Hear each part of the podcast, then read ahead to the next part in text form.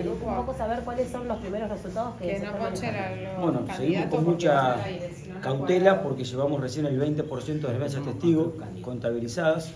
Faltan todavía muchos departamentos del interior que no han todavía eh, escrutado ninguna planilla y por ende nos obliga a ser cautos, pero hay cosas que son claras. Hay un, aproximadamente un empate técnico entre el 35 y 33% de los votos del Partido Libertario y de Juntos por el Cambio eh, y un porcentaje de superando el 15% solamente el partido de gobierno, el partido justicialista. Eso evidentemente nos habla de un mensaje muy contundente de la sociedad eh, frente al estado de cosas del país y de la provincia y nos pone en una situación de, insisto, una suerte de empate técnico entre eh, el Partido Libertario, que estaría encabezando con un 35, y Juntos ¿Me por el Cambio con un sorprendió 33. la, la cantidad de votos de Milei?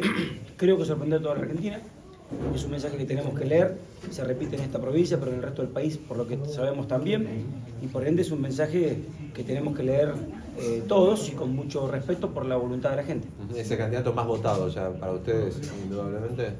Insisto, con un 20% de las, de las mesas testigos disputadas, sí, falta el 80%.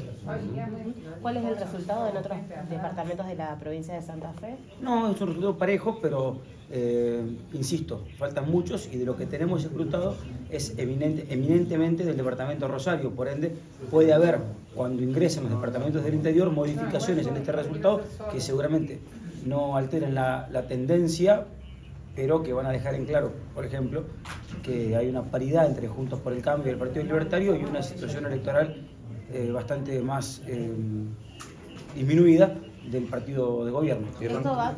Juan Cruz, en, en este- en tu categoría, ¿cuáles son los números que se pueden manejar con este 20%? Mira, estamos en la, en la categoría interna de Juntos por el Cambio.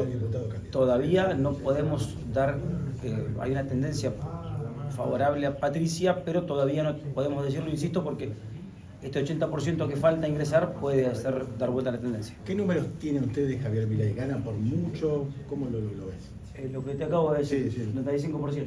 ¿35% en toda la provincia? En el 20% de mesas que tenemos disputadas, de las mesas testigos. ¿Y a- la diferencia en conjuntos por el cambio cuánto es? Lo que te acabo de decir, dos puntos.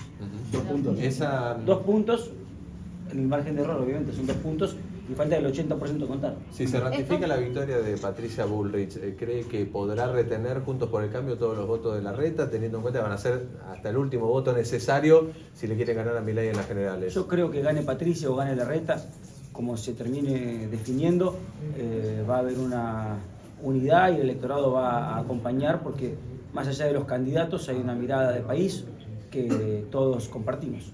¿Lo sorprende lo de Milei? Creo que nos sorprende a todos, insisto, lo tomamos obviamente como eh, algo que hay que leer, que tiene que leer toda la sociedad y obviamente con mucho respeto y con mucha consideración por el voto de la gente. ¿Tiene